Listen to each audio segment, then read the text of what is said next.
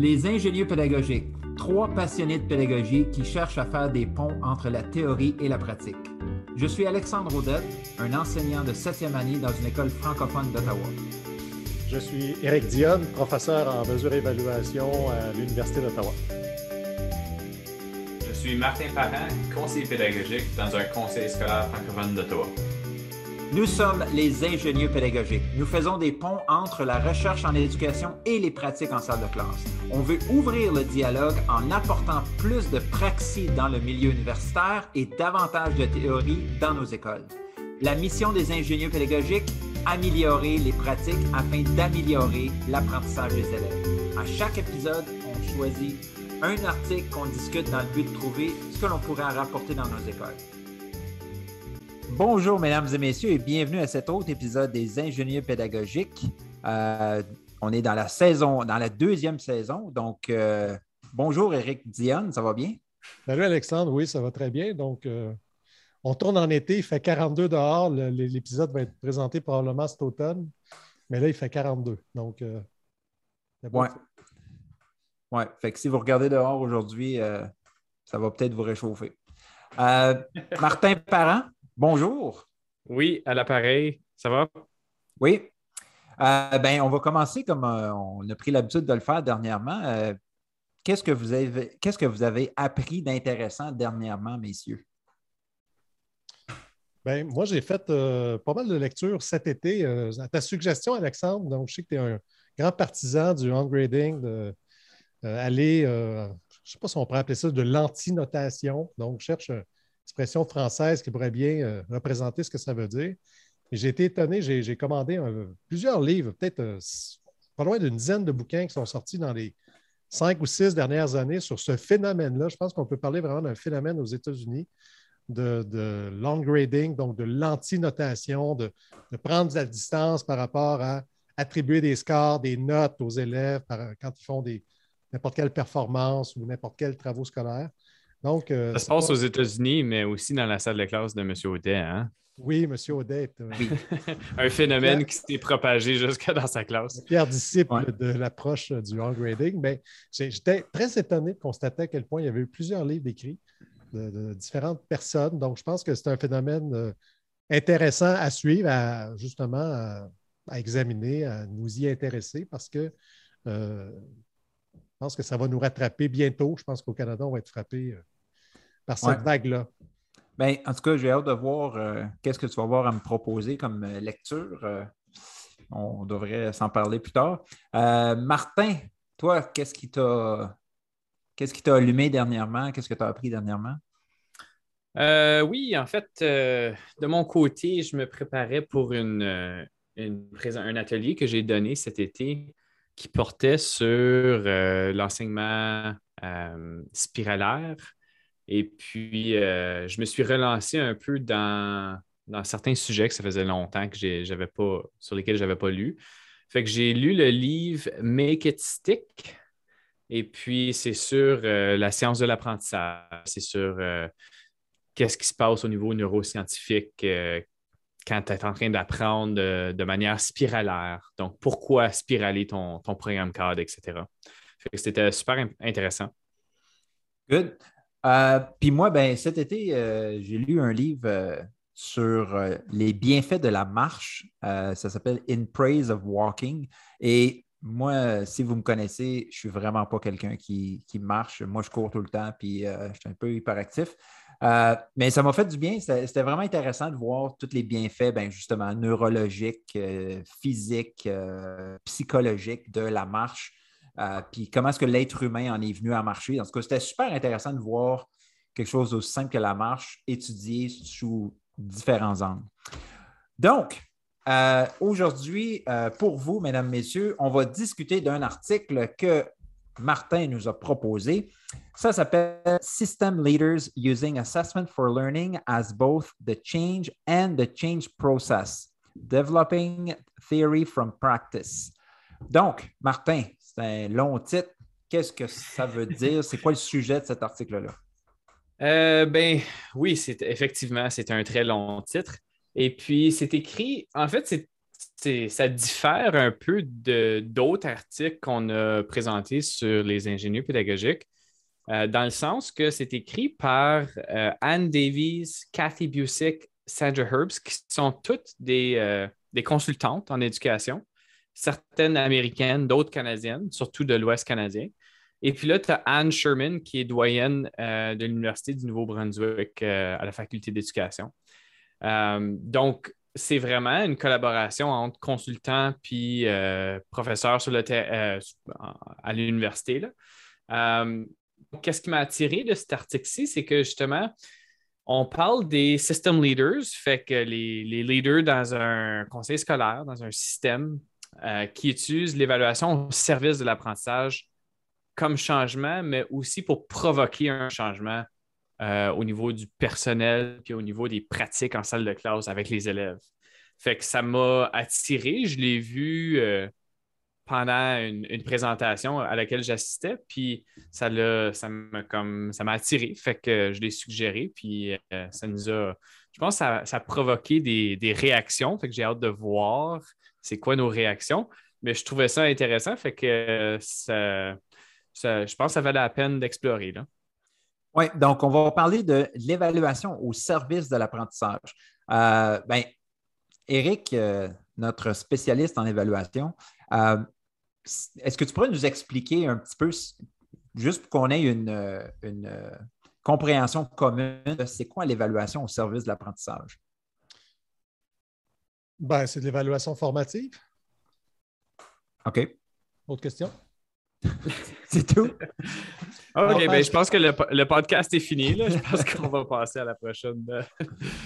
à la page 2, euh, moi, je suis plutôt critique. On a eu des petites discussions avant de commencer l'enregistrement. Je suis assez critique par rapport au changement de termes euh, qui nous afflige, je dirais, depuis les dernières années, peut-être les 15 ou 20 dernières années. On a changé un peu le vocabulaire qui venait des travaux, beaucoup de Scrivens dans les années 60 sur l'évaluation diagnostique formative, sommative. Euh, on s'est mis à parler à un moment donné d'évaluation certificative. Puis là, on a mis ça un peu aux poubelles, puis on a dit, bon, ben, on parlait d'évaluation service d'apprentissage, d'évaluation en tant qu'apprentissage, bon, etc., etc. Et euh, à la page 2, en fait, les auteurs nous rappellent que, je vais vous dire en anglais, je vais sortir mon plus bel accent euh, anglophone. Assessment for learning is formative assessment plus the deep involvement of learners in the assessment process. Donc, autrement dit, Assessment for Learning, c'est de l'évaluation formative, mais avec euh, une implication en profondeur des, apprenants dans le processus d'évaluation. Donc, euh, moi, je suis très critique par rapport à ça. Je trouve qu'on change beaucoup les mots pour pas grand-chose.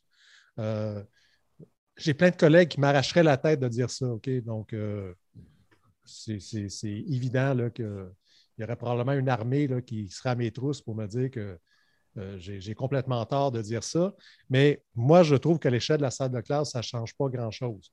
C'est-à-dire qu'on a beau changer le vocabulaire, mais comment on va faire de l'évaluation formative? Comment, et dans ce cas-ci, dans le cas de l'article, comment justement les leaders, les, euh, gestionnaires, les directions d'école, les surintendants, les name euh, peuvent aussi mettre en pratique, ou enfin instaurer une culture, on va appeler ça d'assessment for learning, mais culture d'évaluation formative. C'est quelque chose qui a été difficile à mettre en place depuis. Ça fait longtemps qu'on sait que l'évaluation formative, ça fonctionne bien.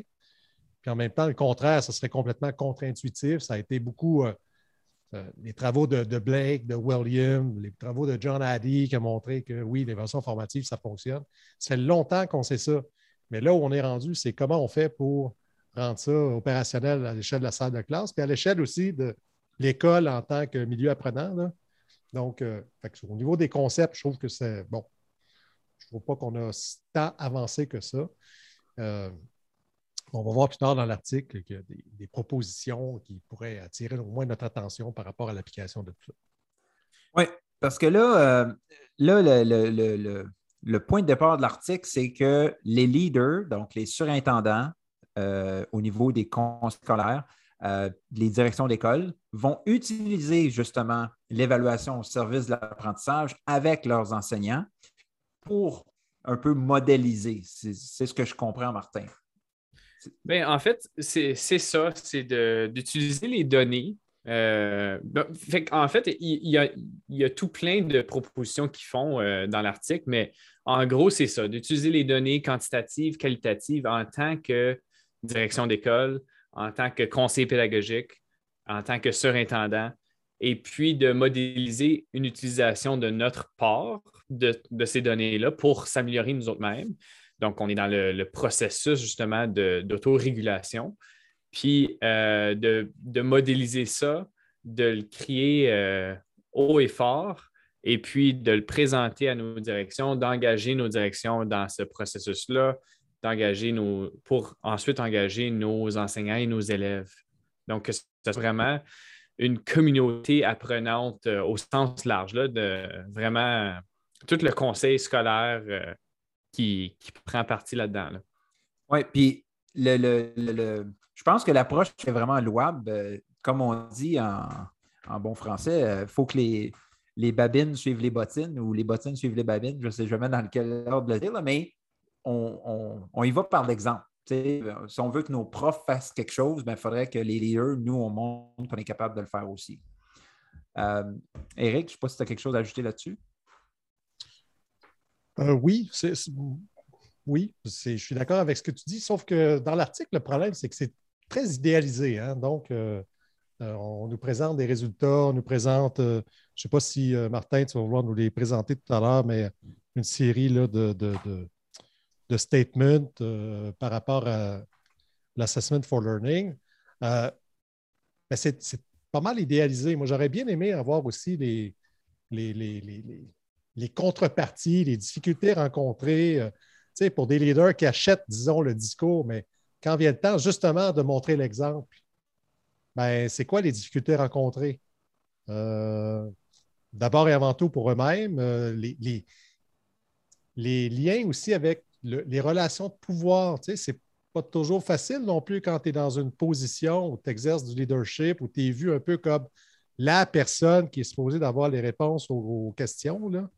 Euh, ça dépend beaucoup de ton rapport à ce que c'est pour toi le leadership.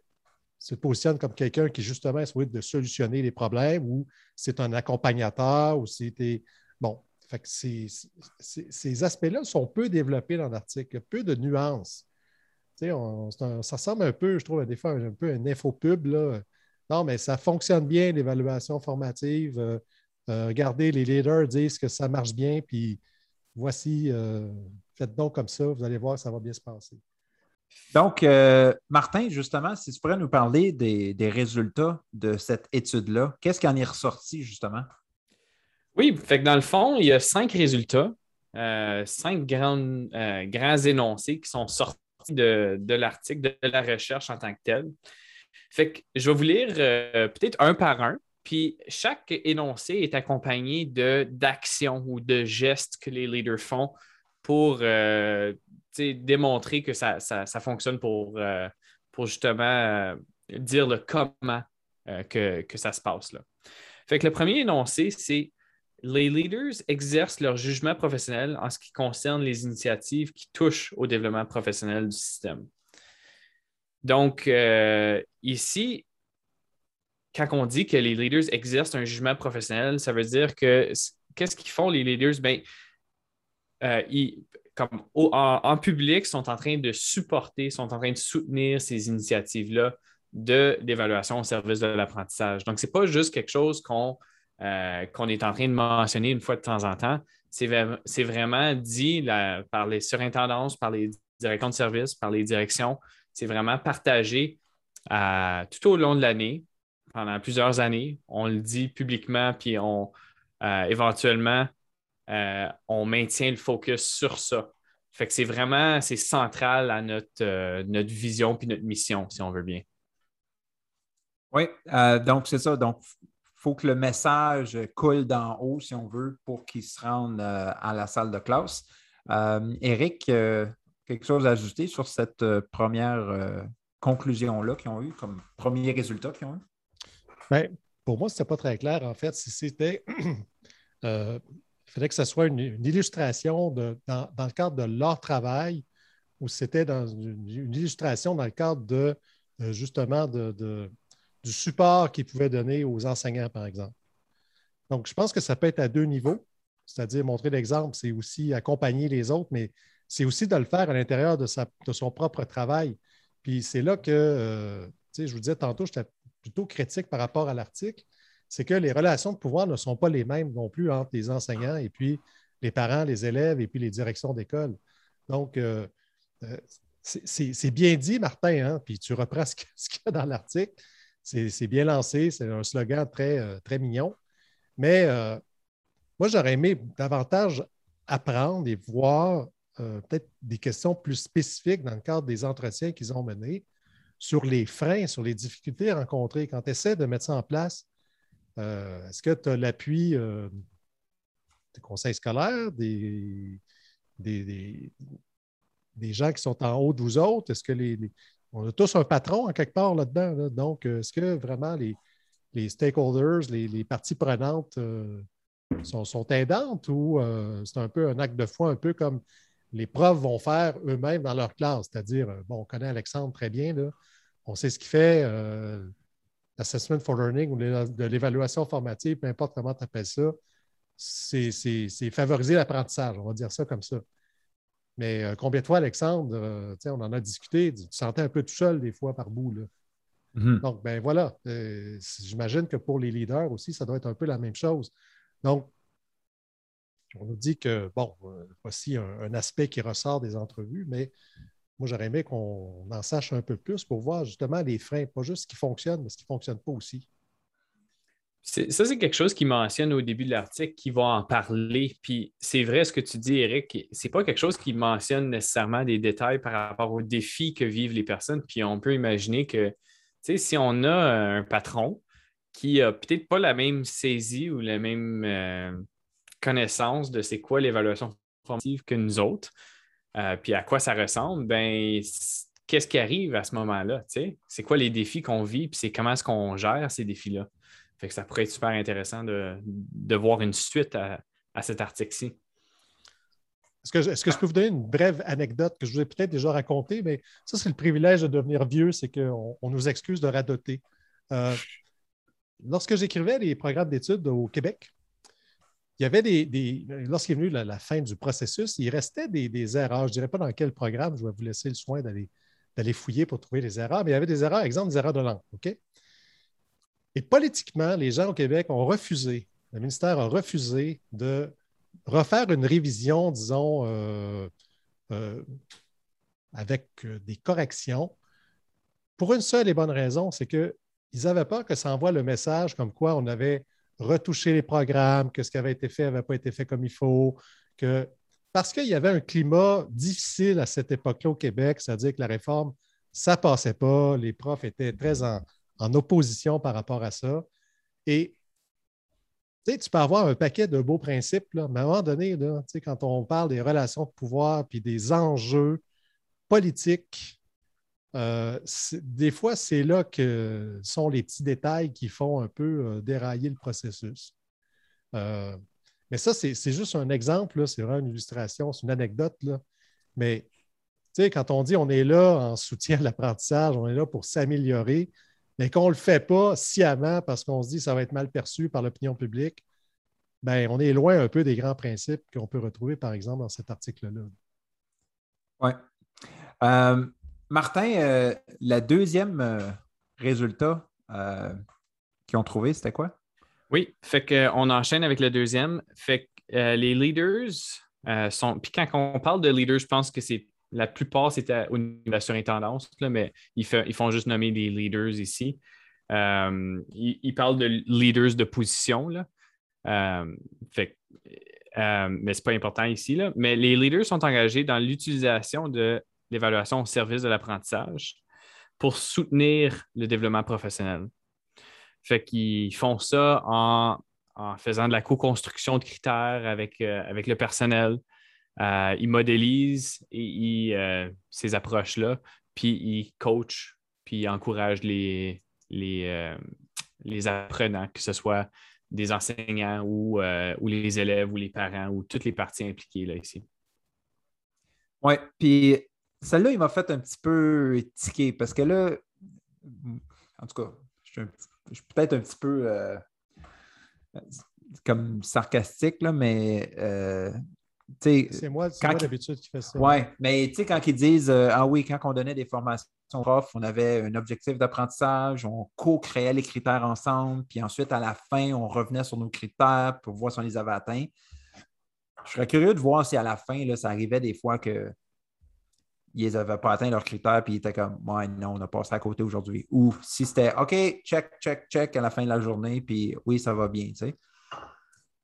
Je sais pas, est-ce que c'est est-ce que c'est des choses que, qui sont utilisées dans la formation des profs, des fois, euh, ce genre d'approche-là? Ben, de mon côté, en tant que conseiller pédagogique, c'est quelque chose qu'on utilise souvent. Euh, mais je pense que des fois, oui, absolument, tu as raison. C'est justement qu'est-ce qu'on fait? Il n'y a pas vraiment de discussion qui se passe euh, nécessairement par rapport à qu'est-ce qu'on fait si les, les enseignants euh, ne rejoignent pas les, critères d'évaluation ou les critères qu'on s'est donnés. Puis, je pense que le gros problème avec ça, puis c'est peut-être un, défi qu'on vit dans certains systèmes, mais pas tout, c'est vraiment que le, développement professionnel est, épisodique. Ce n'est pas quelque chose qui est soutenu dans le temps. Fait que de passer à travers un processus d'apprentissage avec, euh, les enseignants, ben, ce n'est pas quelque chose qui se passe très souvent. On ne passe pas trois, quatre, cinq, six, sessions ensemble au courant de l'année. Ça peut se passer des fois, mais euh, souvent, ça va être plus épisodique. Ça va être une ou deux fois par année, puis là, ça finit là. Fait que la chance de revenir puis de s'auto-réguler comme ça euh, sur nos critères d'évaluation ou sur nos critères de réussite, on n'a pas nécessairement l'opportunité tout le temps. Fait que ça, c'est peut-être un reflet manifeste, un symptôme de notre système qu'on a en ce moment. Eric, toi, qu'est-ce que tu en penses? Euh, moi, j'ai envie de vous envoyer à la page 10. Donc, pour les, gens qui vont juste écouter, n'ont pas nécessairement le, le, texte sous les yeux, mais euh, il y a un tableau, en fait, à la page, la page 10 du document où euh, on, présente un petit peu les leaders qui ont été interviewés. Puis ça, je pense c'est important qu'on revienne un peu sur la méthodologie. Euh, c'est des entrevues qui ont été menées. Il y, avait au départ, il y avait 10 euh, personnes qui avaient été ciblées. Finalement, au, final, on a retenu 8 euh, intervenants, donc 8 leaders, qui viennent de milieux très différents, d'Alberta, Colombie-Britannique, l'Allemagne, l'État de la Georgie aux États-Unis, Hawaï, Manitoba, Nouvelle-Zélande, puis Ontario. Fait déjà en partant, euh, c'est des systèmes éducatifs différents, des cultures différentes. Euh, ça peut être intéressant, hein. je ne dis pas que ça peut, ça peut, c'est pas nécessairement un problème, mais je pense que ce qui m'a beaucoup achalé dans ce texte-là, j'ai de la misère à, comment dire, à me, laisser porter par les auteurs, c'est qu'il n'y a pas de contrepartie. Hein. Au point de vue méthodologique, il n'y a pas de. On appelle ça en, analyse de données qualitatives, on appelle ça la triangulation. C'est-à-dire que toi, Alexandre, tu me dis quelque chose, ben, tu peux me raconter n'importe quoi, tu peux me dire n'importe quoi, puis je ne peux, peux, pas faire autrement que de croire. Je vais prendre ce que tu me dis. Mais si je vais valider avec Martin, oups, là, euh, s'il y a des choses qui ne concordent pas, je peux te revenir et te dire ben, j'ai entendu autre chose. Est-ce que tu peux m'expliquer euh, euh, pourquoi il y a un tel décalage? Et je pense que c'est ça qui m'a dérangé tout le long dans cet article-là, c'est-à-dire qu'on n'a que la parole des leaders ce qu'eux pensent, ce qu'eux disent, mais on n'a jamais la parole des, profs, on n'a jamais la parole des autres leaders aussi dans les, différents, euh, dans différentes organisations scolaires qui pensent peut-être autrement. Donc, c'est, pour, moi, c'est un gros biais méthodologique. Je pense que c'est. Je l'avais, je l'avais, j'ai lu l'article, mais là, en regardant le tableau, ça m'est comme sauté aux yeux que je pense que c'est ça qui, est dérangeant dans cet article-là.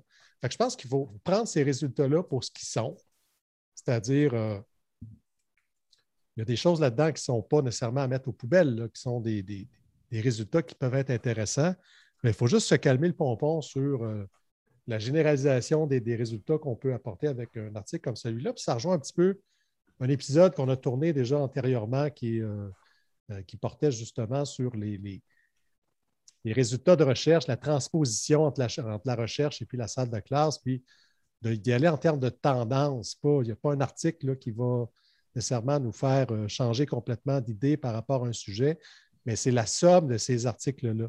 Donc, celui-ci, euh, je pense qu'il y a pas mal de failles méthodologiques dedans. Donc, on va prendre ce qui, passe, mais on va rester très, très modeste par rapport à ce qu'ils avancent. Puis, euh, donc, le troisième, euh, le troisième résultat, Martin, on parlait de quoi? Ben, juste pour revenir sur ce que ce qu'Éric mentionnait, puis je trouve que c'est important à, mentionner, justement, comme je pense que je pense que c'est important que justement on le sache quand on lit ce genre d'article-là. On vient de passer à travers un article euh, tout récemment qui parlait de justement un des défis des enseignants quand on, fait la lecture d'articles scientifiques en éducation, puis que justement il y a un jargon, mais il y a aussi le côté méthodologique qui peut nous échapper. Euh, donc, justement, c'est important de mentionner qu'il y, a des énormes biais quand on vient. Euh, puis il y a peut-être justement des, on a peut-être des intentions euh, avec cet article-ci pour se péter les bretelles, etc. Mais ceci étant dit, je trouve intéressant aussi la quantité, ça m'a frappé au début de, l'article, on parle de la quantité de recherches qui démontrent que l'évaluation formative fonctionne. Puis évidemment, on le sait, on le sait bien, mais quand on parle de presque 100 ans de recherches qui démontrent que l'évaluation formative fonctionne, puis euh, même au niveau de des, euh, des CAP, des communautés euh, d'apprentissage du personnel, les, mon Dieu, j'ai de la misère. Les CAP, les communautés. D'apprentissage professionnel? Oui, c'est ça. OK, ça j'ai dit. j'ai pas pris assez de café aujourd'hui. Mais oui, que même ça fonctionne à ce niveau-là aussi, qui est, super intéressant. Euh, fait que ça, c'est venu me chercher aussi. Fait on se base sur des choses vraiment solides, mais c'est juste la dernière partie, les, derniers propos qu'on essaie d'avancer qui sont un petit peu troués, je trouve. sais, juste pour donner un autre exemple euh, par rapport à ce qui m'achale au point de vue méthodologique, c'est que tu compares euh, les, propos d'un leader qui, je regarde à Hawaï, là, il y a 185 000 étudiants, 289 écoles, donc, c'est un truc d'État, euh, selon toute vraisemblance. Et puis, euh, en Nouvelle-Zélande, il y a une école, 350 élèves, je pense. Oui. c'est sûr que ta distance par rapport à ton leadership, tes relations de pouvoir, tes, aspects politiques, il ne peut pas être le même. Tu es dans des systèmes qui sont complètement différents. Donc, c'est un peu normal que. Il devrait y avoir plus de, on va dire, de, variété dans les réponses des leaders. On va dire ça comme ça. Mais déjà, déjà de savoir, déjà que les leaders soient conscients que l'évaluation formative, c'est important, c'est déjà un pas dans la bonne direction. Évidemment qu'il faut partir avec ça. Après ça, l'opérationnalisation, ça peut venir, euh, euh, disons, c'est la deuxième étape, mais déjà de savoir que ça fait partie de notre travail de leader pédagogique, mais de leader administratif aussi, euh, de, que l'évaluation formative, ça fait partie aussi de notre travail, ben, effectivement, je pense que c'est un, pas dans la bonne direction. quoi. Oui, c'est ça. Ça serait justement le comment qui va être nuancé que je trouve intéressant. Oui, puis ben justement, euh, le troisième résultat, c'est ça, c'est les leaders qui vont montrer qui, qui, qui vont, euh, vont donner de l'importance aux données qualitatives et quantitatives comme étant des preuves d'apprentissage. Donc, Martin, qu'est-ce que tu as retenu à propos de ça? Oui, bien c'est ça. C'est justement que j'ai trouvé ça intéressant à cause que on, a, on voit, puis en tant qu'enseignant en salle de classe, des fois, on le voit, les pressions externes là, que les surintendances, que les directions vivent, on le ressent, on, entend, on en entend parler aussi. Mais justement, ce qu'il disait, c'est que les leaders qui, avaient, qui vivaient du succès avec cette approche-ci, c'est qu'ils prenaient ces, pressions externes-là pour aller chercher plus de données, mais ils utilisaient les données. Donc, ce n'était pas juste pour, les, pour satisfaire les pressions externes, c'était vraiment des prendre puis euh, de l'utiliser comme monitorage puis comme outil pour s'auto-réguler en tant que leader puis auto-réguler euh, nos pratiques euh, de, de, nos enseignants, etc. Fait que j'ai trouvé ça intéressant. Puis justement, ça modélise pour tout le monde impliqué le fait d'utiliser ces données-là, puis pas de juste en salle de classe, je le vois, euh, je le vois en tant que conseiller pédagogique, mais je le voyais en tant qu'enseignant aussi. C'est qu'on a plein d'opportunités pour avoir des preuves d'apprentissage de nos élèves, puis souvent, on ne va pas les prendre. Nos élèves sont en train de travailler, collaborer sur un problème mathématique au tableau, mais il s'agirait de tout simplement euh, avoir une conversation, puis de noter notre conversation, les résultats de la conversation sur un papier, euh, de prendre une photo, une vidéo de, de 2-3 secondes, puis ça peut se faire par les élèves aussi. Mais il y a tellement de ces opportunités-là qui passent. Euh, puis on évalue pour satisfaire les pressions externes, même en salle de classe. Mais de voir que les leaders du système peuvent faire ça puis les utiliser, ces données-là, je trouvais ça, je trouvais ça intéressant. Oui, ben moi aussi, ça me rassurait parce que on est habitué dans le domaine scolaire, là, ça nous prend des chiffres. comme ça nous prend des chiffres. Il y a combien d'élèves dans l'école, combien d'élèves par classe, c'est quoi les résultats aux tests provinciaux? C'est, tout le temps en tant, de, en tant que chiffre, donc quantitatif. Mais là, on nous amène le qualitatif. Puis j'ai lu quelque chose dernièrement euh, qui disait euh, des données d'apprentissage ne sont pas nécessairement des preuves d'apprentissage. Ça, je trouvais ça super intéressant parce que ce n'est pas parce que, je ne sais pas moi, 95% de tes élèves ont passé le test provinciaux que nécessairement ils ont appris. ça, c'est juste quantitatif, ça. Ce n'est pas qualitatif. Mm Eric, je ne sais pas qu'est-ce que tu en penses? Mon Dieu, par quel, par quel bout prendre tout cela? ça me semble succulent.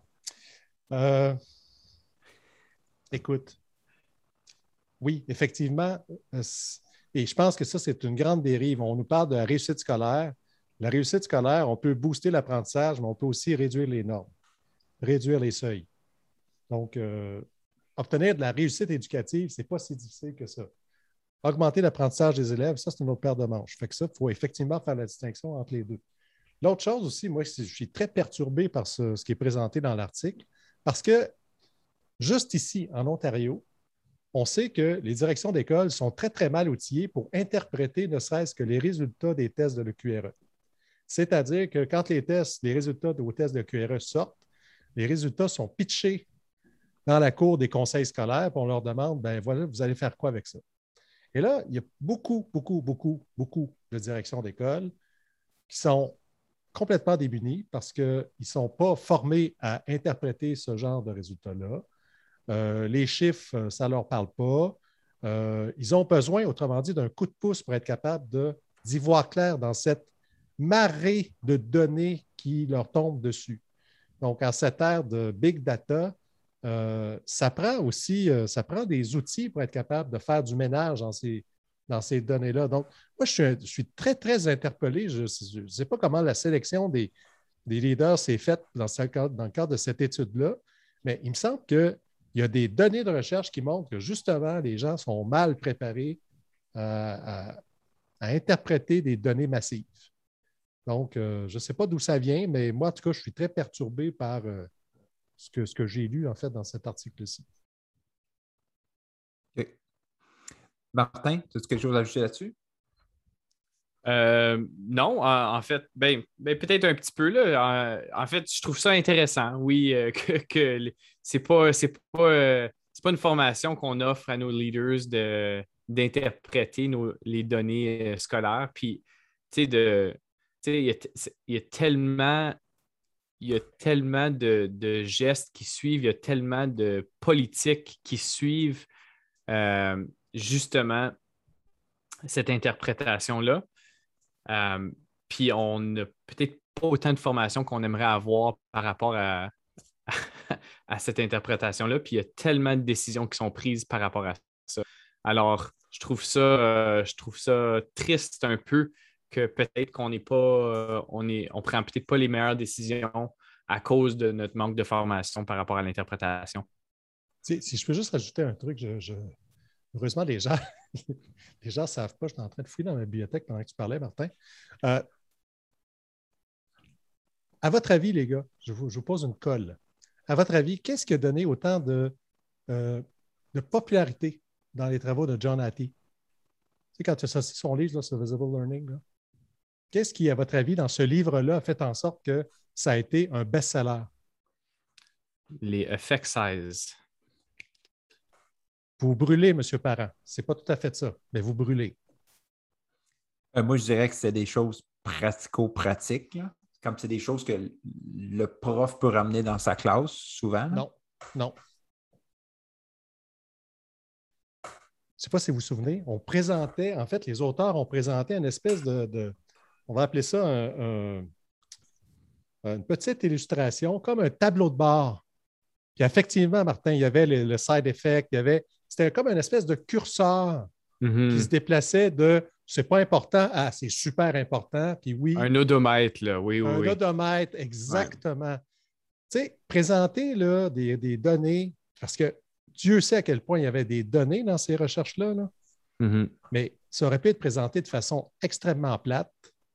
Euh, puis ça aurait probablement, eu beaucoup moins d'impact. Mais la façon que, les auteurs ont eu de présenter les résultats fait en sorte que les gens ont compris, même s'ils n'allaient pas dans les détails méthodologiques, même si, mais toutes ces données massives-là qui avaient été analysées ont été synthétisées de façon claire et digeste pour un lectorat qui n'était pas nécessairement euh, euh, expert en méta-analyse et puis en recension systématique d'écrit, etc. Donc, c'est pour ça que je réagis aussi fortement avec cet article-ci parce que c'est un peu comme s'il y a une pensée magique, c'est-à-dire, oh oui, les leaders, écoute, eux autres, ils reçoivent des bases de données dans SPSS, puis écoute, ils analysent ça le soir, puis le lendemain matin, ils arrivent avec plein de. Ça ne marche pas comme ça, ce n'est pas aussi simple que ça. Il y a un travail qui doit être fait en amont, probablement aussi par les chercheurs, mais aussi par les organisations qui vont alimenter les directions d'école. Et ça, c'est un travail, à mon avis, entre vous et moi. C'est un travail aussi qui devrait être fait aussi par le QRE. Pas balancer ça dans la cour des, euh, conseils scolaires. Oui, puis pour nos euh, auditeurs du Québec, euh, l'OQRE, c'est l'équivalent des tests provinciaux en Ontario. Je ne me souviens pas ce que ça veut dire au QRE, mais c'est ça. Office de la qualité et de la responsabilité en éducation. Ah, c'est ben. ça que j'allais dire. Tu me volé les de la bouche. Donc, euh, Martin, le quatrième résultat de cette euh, étude-là? Euh, oui, c'est ça. Fait le quatrième énoncé, c'est les leaders sont engagés eux-mêmes dans le monitorage. Donc, eux autres, ils font partie du, processus de monitorage. Donc, non seulement ils analysent les données, mais ils vont obtenir peut-être des données quantitatives et qualitatives, comme on vient de mentionner. Et ça, j'aurais aimé ça, euh, j'aurais aimé ça que les auteurs mentionnent euh, si elles étaient impliquées dans l'étude. je ne pense pas qu'elles l'ont dit, mais d'après moi, c'est peut-être quelques-unes des leaders impliqués dans l'étude. ça aurait été le fun qu'ils le mentionnent, juste pour. non, je ne pense pas que c'est les leaders qui ont été interviewés. Par contre, ils disent à un moment donné qu'ils étaient, euh, je pense qu'il y a des gens là-dedans qui connaissaient. Donc, euh, quand même un petit biais là, quand tu connais les gens que tu interviews. Mais bon, euh, passons. en fait, je pense que ce que ça permet, ce quatrième résultat-là, le, monitorage, ça permet d'avoir plusieurs différentes perspectives. Un peu ce qui nous manque dans l'article en tant que tel. mais pour les leaders, quand tu prends des, décisions pour savoir qu'est-ce qui, qu'est-ce qui se passe sur le terrain, bien, tu vas jaser, euh, tu vas jaser les enseignants, tu vas jaser un petit peu les parents, tu vas jaser euh, les directions. Fait tu vas avoir différentes perspectives. Puis là, ensuite, tu pourrais justement t'auto-réguler par rapport à ça, auto-réguler tes politiques.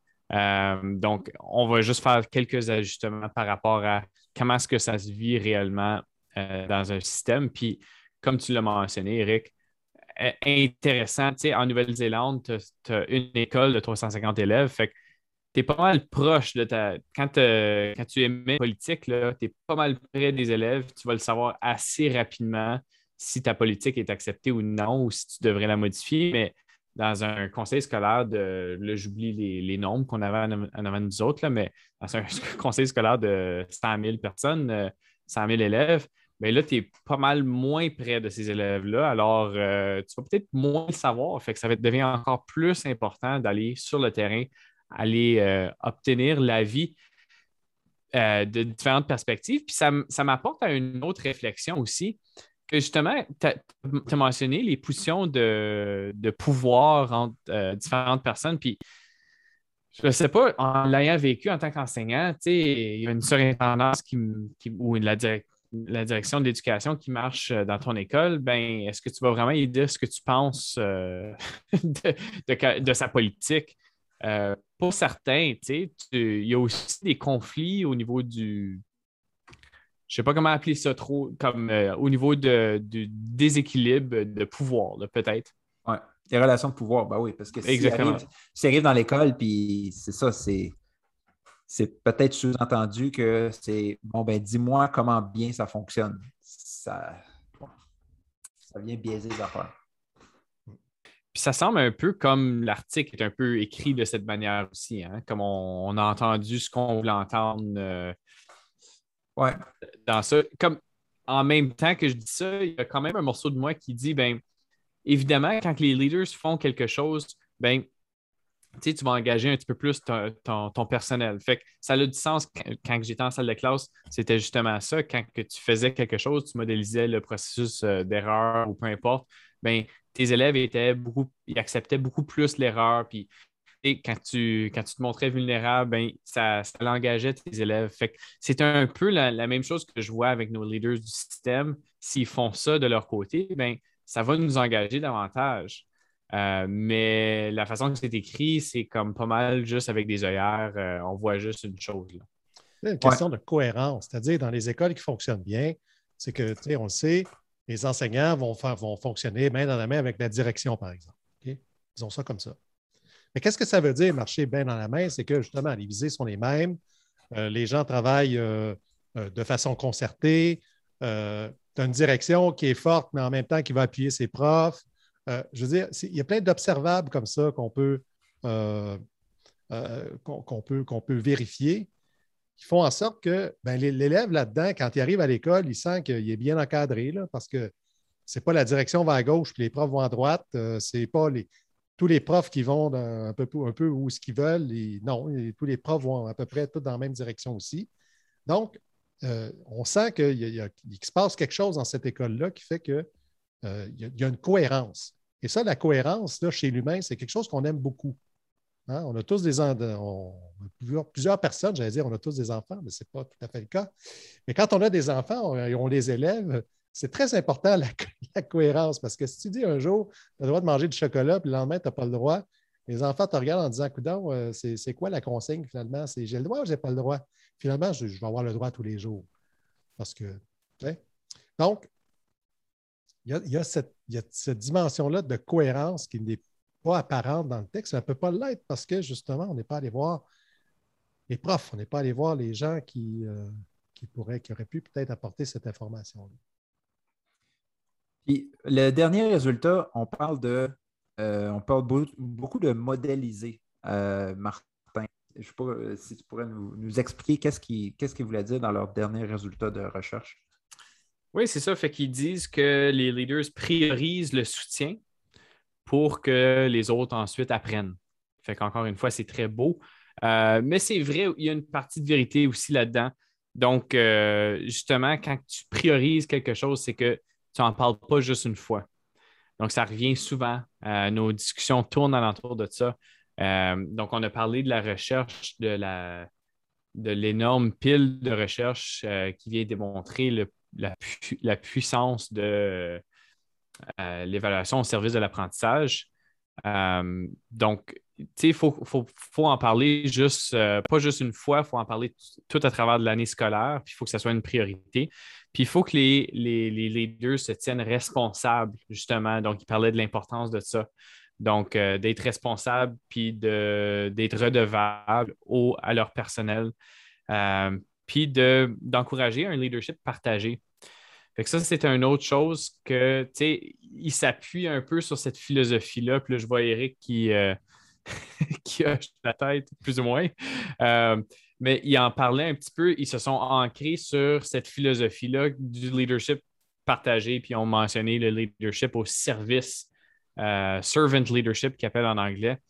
Mais euh, ce leadership partagé-là, euh, il faut que ça se vive. Donc, justement, est-ce que tu le priorises en tant que leader toi aussi? Est-ce que tu partages ton leadership? Est-ce que, est que tout le monde a, ou pas tout le monde, mais beaucoup de monde ont l'opportunité d'avoir, euh, de faire partie des activités de leadership, de partager leur expertise, d'avoir un mot à dire quand on, on est en train d'établir des politiques, etc.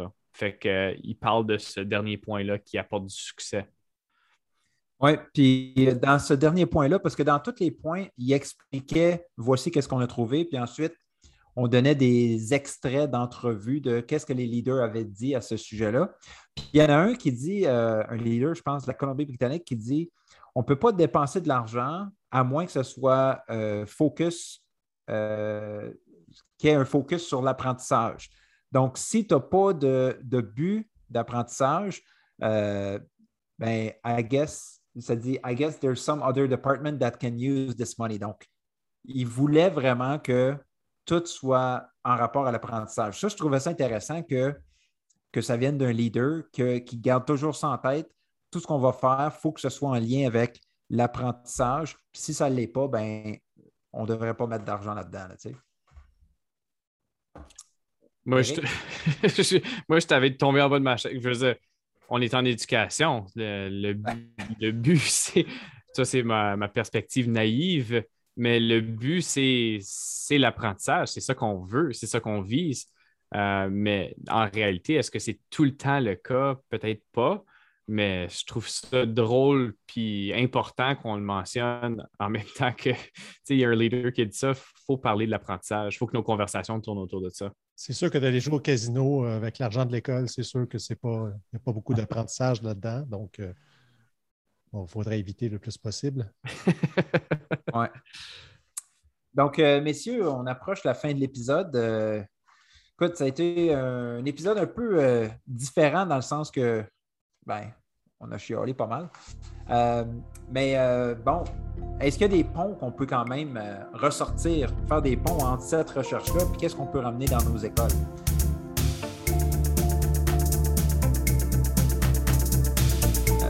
qui veut commencer? Martin? Oui, bien, en fait, je vais, faire un seul pont ici. Je pense que, on a assez critiqué l'article euh, mais je pense qu'il y a quand même du bon dans l'article. Puis ça se résume peut-être dans la première phrase de l'article. C'est un article de 25 pages. Euh, puis je ne voulais pas dire ça pour insulter, mais c'est vrai. Là. Euh, too often in education, we hear This is what it says, now you go and do it. Puis c'est tellement vrai. On, on dit voici la recherche, ou voici ce qu'on voici, ce qu'on sait. Là, toi, va le faire dans ta salle de classe. Là. Puis je pense que cet article-ci, si euh, ça ne nous dit pas autre chose, ça nous dit qu'en tant que leaders, à toute, toute position, il faut que nos, euh, nos, bottines suivent nos babines. Il faut qu'on fasse ce qu'on dit euh, de faire aux autres.